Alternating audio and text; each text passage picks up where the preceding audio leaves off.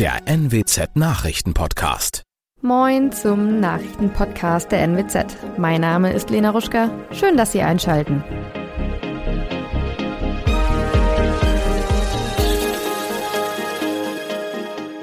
Und das sind unsere regionalen Themen. Bombendrohung in Osterholz-Scharmbecker Berufsschule.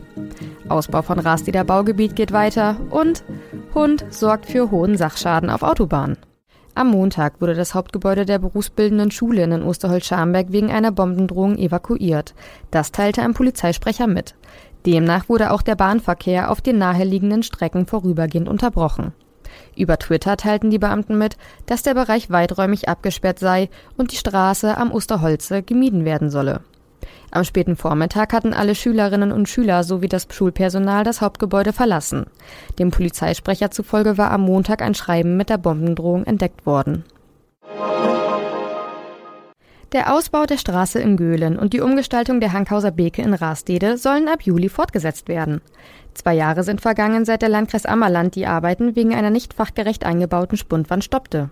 Die Verwaltung kalkuliere zurzeit mit einer Bauzeit von einem Dreivierteljahr. Die fehlerhaft eingebauten Elemente müssen entfernt werden, danach erfolgt der Neubau. Dafür haben wir zusätzlich ein spezielles Wasserbauunternehmen an Bord geholt, teilte Gemeindesprecher Ralf Kobbe mit. Die Kosten für die Baumaßnahmen werden inzwischen knapp 700.000 Euro höher geschätzt. Auf der A1 bei Wildeshausen verursachte ein Hund in der Nacht von Sonntag auf Montag einen Unfall. Gegen 2 Uhr befuhr ein 22-Jähriger aus dem Kreis Steinfurt die A1 in Richtung Hamburg. Zwischen dem Autobahndreieck Aalhorn und der Anschlussstelle Willeshausen West überquerte laut Polizeimitteilung ein Hund die Fahrbahn, dem der 22-Jährige mit seinem Pkw auswich. Auf dem rechten Fahrstreifen kollidierte das Auto mit dem Sattelanhänger eines Sattelzuges. Am Pkw entstanden erhebliche Sachschäden, die die Polizei auf 40.000 Euro beziffert. Weitere 10.000 Euro Sachschaden entstanden am Sattelanhänger. Der 22-Jährige und der Fahrer des Sattelzuges blieben aber unverletzt.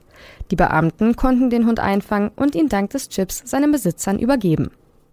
Das waren unsere Nachrichten aus der Region. Weitere aktuelle News aus dem Nordwesten finden Sie wie immer bei NWZ Online. Aktuelles aus Deutschland und der Welt hören Sie nun von den Kollegen aus Berlin. Vielen Dank und schönen guten Morgen. Ich bin Zoe Tassovali und das sind unsere Top-Themen heute aus Deutschland und der Welt. G7-Gipfel in Elmau geht zu Ende. EU-Länder stimmen über Verbrenner aus und Emissionshandel ab. Und BGH beschäftigt sich mit Reiserücktrittsanspruch bei Pauschalreisen. Endspurt beim G7-Gipfel auf Schloss Elmau in Bayern. Heute ist der letzte Tag dort. Mindestens indirekt wird es wieder um den Ukraine-Krieg gehen. Wegen der durch Russland blockierten ukrainischen Häfen droht eine Ernährungskrise, vor allem in Ostafrika. Die Ukraine ist einer der wichtigsten Weizenproduzenten der Welt. Russland blockiert aber weiterhin, dass Millionen Tonnen Getreide in andere Länder transportiert werden können, wo es überlebenswichtig ist. Die Folge Hungersnöte weltweit verschlimmern sich. Die G7-Staaten werden heute wohl zusätzliche finanzielle Hilfen zusagen, um eine drohende Ernährungskrise aufgrund des russischen Angriffskriegs gegen die Ukraine zu verhindern oder abzumildern. Gegen gegen Mittag will Kanzler Scholz eine Abschlusserklärung halten. Der Gipfelmarathon geht aber weiter. Schon heute brechen die ersten Staats- und Regierungschefs nach Spanien auf, um am NATO-Treffen teilzunehmen. David Riemer, Elmau. Russlands Krieg gegen die Ukraine, die schwierige Lage der Weltwirtschaft oder die Klimakrise. Der G7-Gipfel auf Schloss Elmau in Bayern ist vollgepackt mit sehr ernsten politischen Themen. Aber wie ist so ein hochprominenter besetzter Gipfel eigentlich, wenn man mittendrin steckt? Ursula Winkler, du bist seit Tagen vor Ort. Wie ist denn überhaupt so die Stimmung? Wenn man äh, mit den Anwohnern hier spricht, also da sind die meisten heilfroh, wenn der Zirkus hier endlich wieder vorbei ist. Äh, normalerweise ist die Region hier ja eine Landidylle wie gemalt. Kuhglocken, Vogelgezwitscher, Bergpanorama, ein paar Wanderer oder Gleitschirmflieger vielleicht. Aber aktuell lärmen hier von früh bis spät Hubschrauber. Vielleicht hört man diesen auch ganz gut. Äh, überall sind Polizeikontrollen, die teils für Staus sorgen. Die Leute kommen nur mit Hindernissen nach Hause. Viele Geschäfte sind zu. Ja, und die Hotelbetreiber sagen, hier ist sowieso um diese Jahre Jahreszeit alles ausgebucht, auch ohne hunderte Journalisten aus aller Welt. Äh, sie mussten Stammgästen absagen. Und das nach zwei Corona-Jahren. Hm, du hast schon gesagt, viele Polizeikontrollen. Es gibt insgesamt ein riesiges Aufgebot. 18.000 Polizisten sind ja im Einsatz für die Sicherheit. Habt ihr Angst vor Ort, dass was passieren könnte? Oder wie krass wirst du eigentlich gefilzt, du persönlich, um von dort zu berichten? Also erstmal haben uns die Sicherheitsbehörden natürlich schon vor dem Gipfel ordentlich durchleuchtet. Wenn meine Weste nicht so weiß wäre, dann hätte die Anmeldung schon mal gar nicht geklappt. Ähm, aber auch der tägliche Weg zur Arbeit ist ein kleiner Hindernislauf. Erstmal äh, täglich ein frischer negativer Corona-Test. Äh, nur mit dem darf man dann in den Sicherheitsbereich. Und das ist dann quasi wie am Flughafen. Also Taschen werden durchleuchtet, Gürtel ausziehen, technische Geräte auspacken. Äh, das wird hier auch extrem ernst genommen. Angst vor Angriffen habe ich deswegen persönlich überhaupt nicht. Äh, hier stehen auch wirklich alle paar Meter Dutzende Polizisten, schwer bewaffnet. Äh, da habe ich eher Angst, mich doch irgendwie mit Corona anzustecken, trotz Tests und Maskenpflicht. Was gibt's denn sonst so für Gossip rund um den G7-Gipfel? Ja, hier geht es politisch ja viel um den Ukraine-Krieg. Ganz klarer Buhmann ist hier Russlands Präsident Putin. Direkt schon zum Auftakt bei der Begrüßung haben die Teilnehmer sich erstmal ein bisschen über ihn lustig gemacht und fast schon abgelästert. Äh, der britische Regierungschef Johnson wollte nämlich wissen, ob er bei der Hitze denn auch das Jackett mal ablegen kann und fügte hinzu, wir müssen zeigen, dass wir härter sind als Putin. Kanadas Premier Trudeau konterte, ja, Reiten mit nacktem Oberkörper, das müsse man machen. Wir kennen ja alle die kernigen Männerfotos, die Putin so gerne von sich verbreitet also halbnackt reiten und so. Äh, das finden die anderen hier nicht sonderlich staatsmännisch. Danke für diesen Einblick hinter die Kulissen, Ursula Winkler. Die EU-Umweltminister stimmen heute über mehrere wichtige EU-Klimagesetze ab. Konkret geht es zum Beispiel um die Zukunft von Verbrennerautos. In der Bundesregierung gibt es Streit über die deutsche Haltung dazu. FDP-Finanzminister Lindner ist gegen Verbotspläne, Umweltministerin Lemke dafür. Das Verbrenner aus in der EU kann nur kommen, wenn sich die EU-Staaten und das EU-Parlament darauf einigen. Die EU-Abgeordneten haben sich schon klar dafür ausgesprochen, dass in der EU ab 2035 de facto keine Neuwagen mehr mit Verbrennermotor verkauft werden dürfen. Jetzt kommt es auf die EU-Staaten an. Auf die Frage, wie sich Deutschland bei der Abstimmung verhalten wird, antwortete Wirtschaftsminister Habeck gestern erst. Europa ist ja eine lebende Kompromissmaschine und an der arbeiten wir mit. Was das jetzt genau bedeutet, werden wir im Laufe des Tages erfahren. Geiserde, Brüssel. Wer eine Reise nicht antreten kann, storniert frühzeitig und zahlt normalerweise Gebühren. Aber was ist, wenn eine Pandemie wütet und die Grenzen dicht sind? Vor dem Bundesgerichtshof geht es heute darum, ob Urlauber bei einer Pauschalreise in diesem Fall den vollen Preis zurückbekommen. Timo Müller, worum geht es genau in diesem Fall? Es geht konkret um eine Japan-Reise, die für April 2020 geplant war. Das war also zu einer Zeit, in der die Corona-Maßnahmen weltweit verschärft wurden. Das Virus breitete sich ja immer weiter aus. Das wurde dem Mann also ein bisschen zu heiß. Er hat einen Monat vorher seine Reise storniert und äh, musste natürlich auch dafür bezahlen. Kurz nach der Stornierung kam dann aus Japan die Ansage, niemand reist mehr ein. Dann hätte sich die Reise für ihn also eh erledigt. Und ähm, ich denke, gerade zu Beginn der Corona-Pandemie Pandemie ist äh, sowas oder so ähnliches ja sehr vielen Urlaubern passiert. Wie ist denn die Gesetzeslage dazu? Also ein Anspruch auf eine Rückzahlung kann nur geltend gemacht werden, wenn am Reiseort, also in diesem Fall in Japan, unvermeidbare und außergewöhnliche Umstände aufgetreten sind, die diese Pauschalreise erheblich beeinträchtigt hätten, so heißt es am Gericht.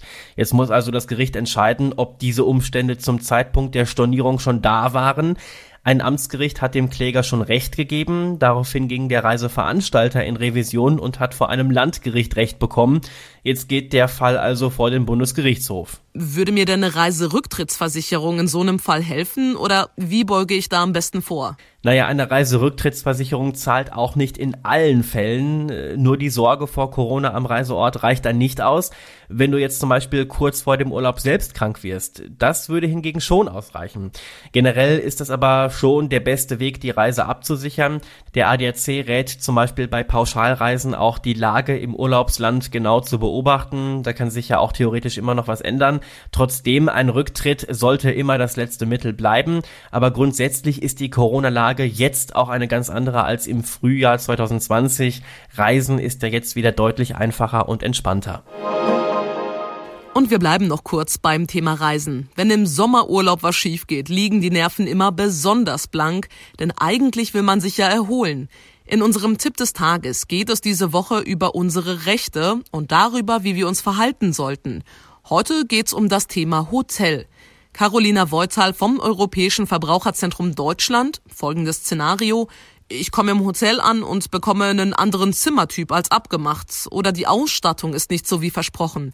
Was kann ich da machen, wenn ich eine Pauschalreise gebucht habe? Nun, ähm, es kann sich dann natürlich um einen sogenannten Reisemangel handeln. Ähm, das ist immer dann der Fall, wenn äh, das, was mir zugesagt wurde, eben vor Ort nicht äh, angetroffen wird. Ich habe dann Anspruch auf eine anteilige Erstattung. Das richtet sich so ein bisschen nach der Stärke der Beeinträchtigung.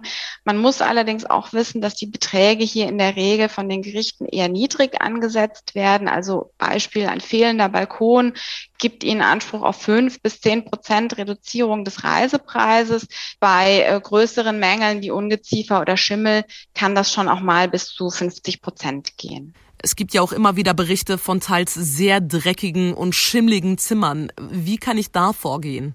Dann ähm, sollte man unverzüglich reklamieren. Sonst können Sie später in der Regel keine Entschädigung verlangen. Wichtig ist, Ihr Ansprechpartner ist der Reiseveranstalter, nicht das Hotel selbst. Ganz wichtig, dokumentieren Sie alles. Also machen Sie Fotos, ähm, notieren Sie sich die Namen von eventuellen Mitreisenden oder Zeugen, die den Mangel eben dann auch entsprechend bezeugen können und ähm, lassen Sie sich eventuell auch vom Hotel zum Beispiel den Mangel schriftlich bestätigen. Habe ich denn irgendwelche Rechte, wenn ich durch das Essen im Hotel eine Magenverstimmung oder Lebensmittelvergiftung bekomme?